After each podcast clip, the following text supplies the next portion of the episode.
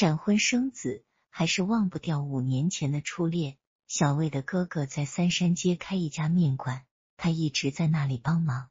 二零零五年夏天，我大三暑假从苏州回南京，有一次我去这家面馆吃面，一眼见到小魏，我就喜欢上他了。他有着细腻的白皮肤，明亮的眼眸，一肩的黑发。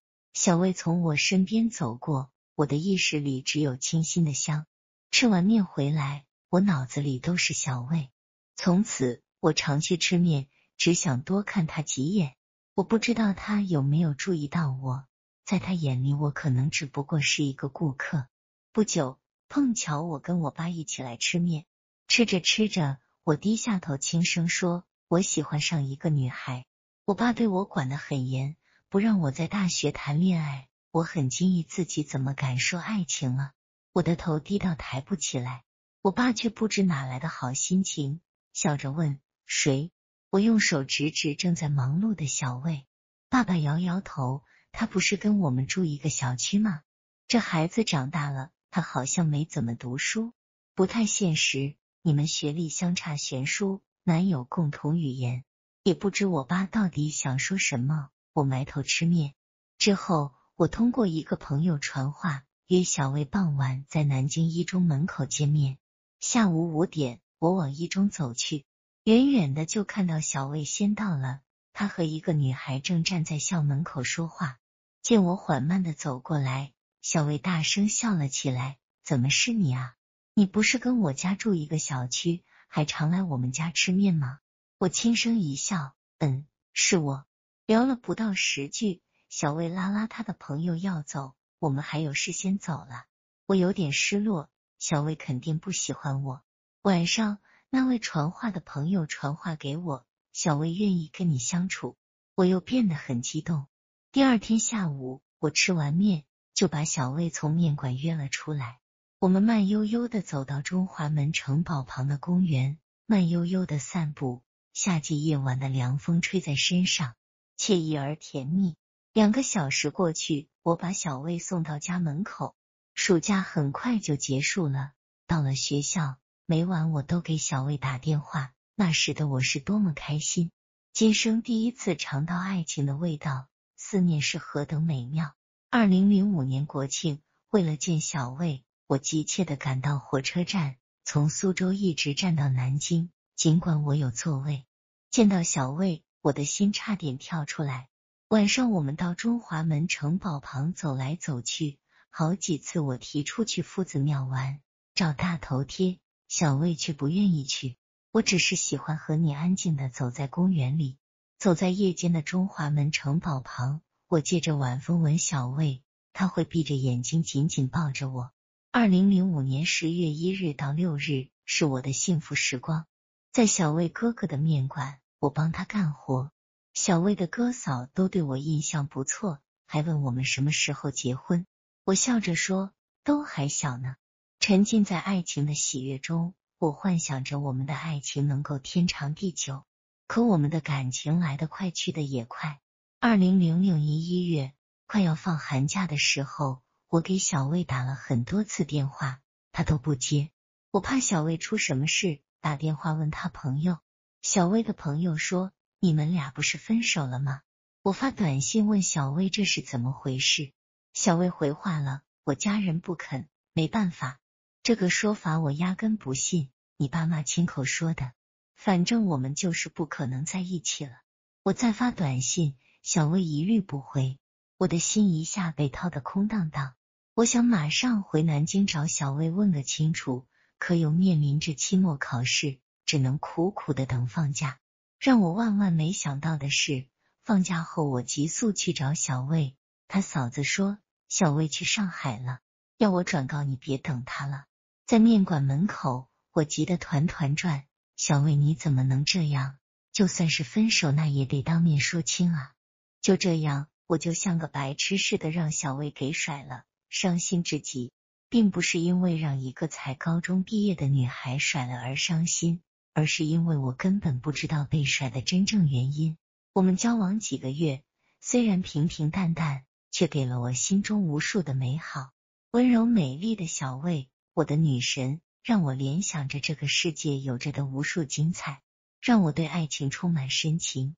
我真是太可笑了。二零零六年七月，我大学毕业回到南京，下火车的时候，我想起小魏曾经说过：“你毕业回南京，我来接你。你下火车，我就冲上去亲你。”风吹在我脸上，我像是在做梦。回到南京的日子，我经常戴着耳机在中华门城堡边徘徊，耳机里流淌着我和小魏以前相拥在城堡边听神话梦中的人熟悉的脸孔。你是我守候的温柔，就算泪水淹没天地，我不会放手。每一刻孤独的承受，只因我曾许下承诺。你我之间熟悉的感动，歌声响彻心间，我的心里飘荡着一种莫名的痛。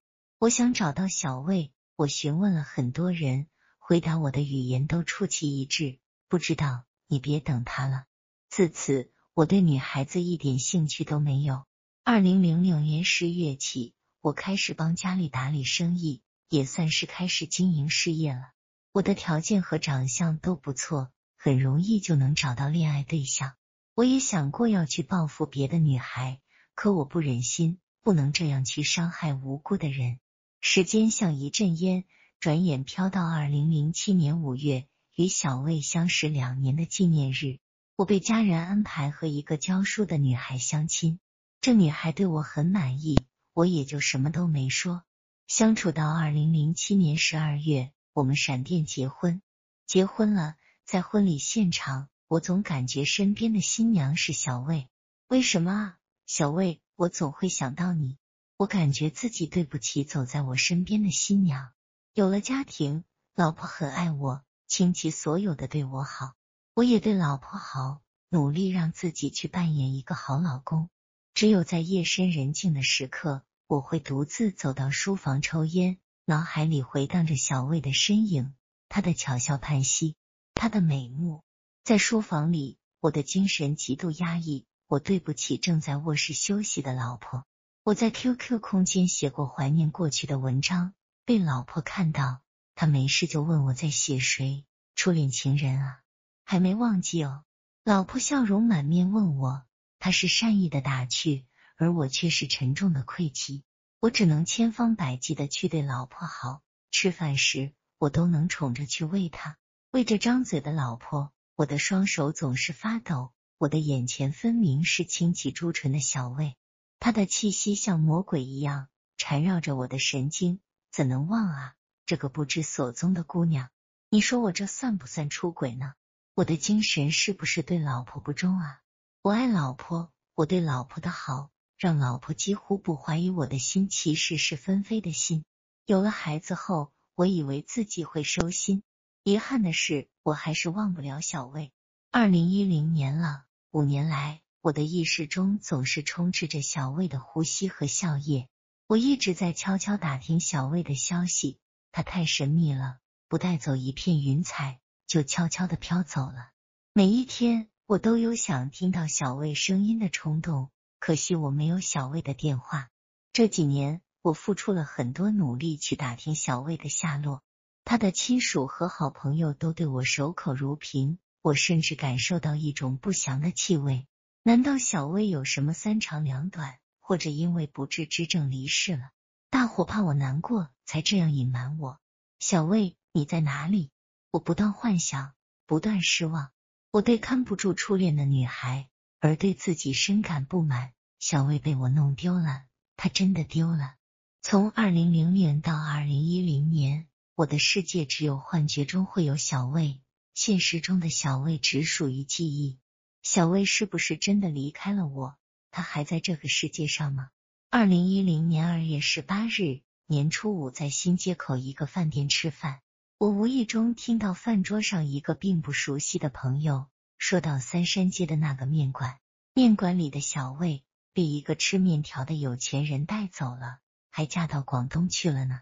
我的这位朋友不知道我和小魏恋爱过，他在笑。女人，尤其是长相好一些的女人，太容易获得丰厚的回报。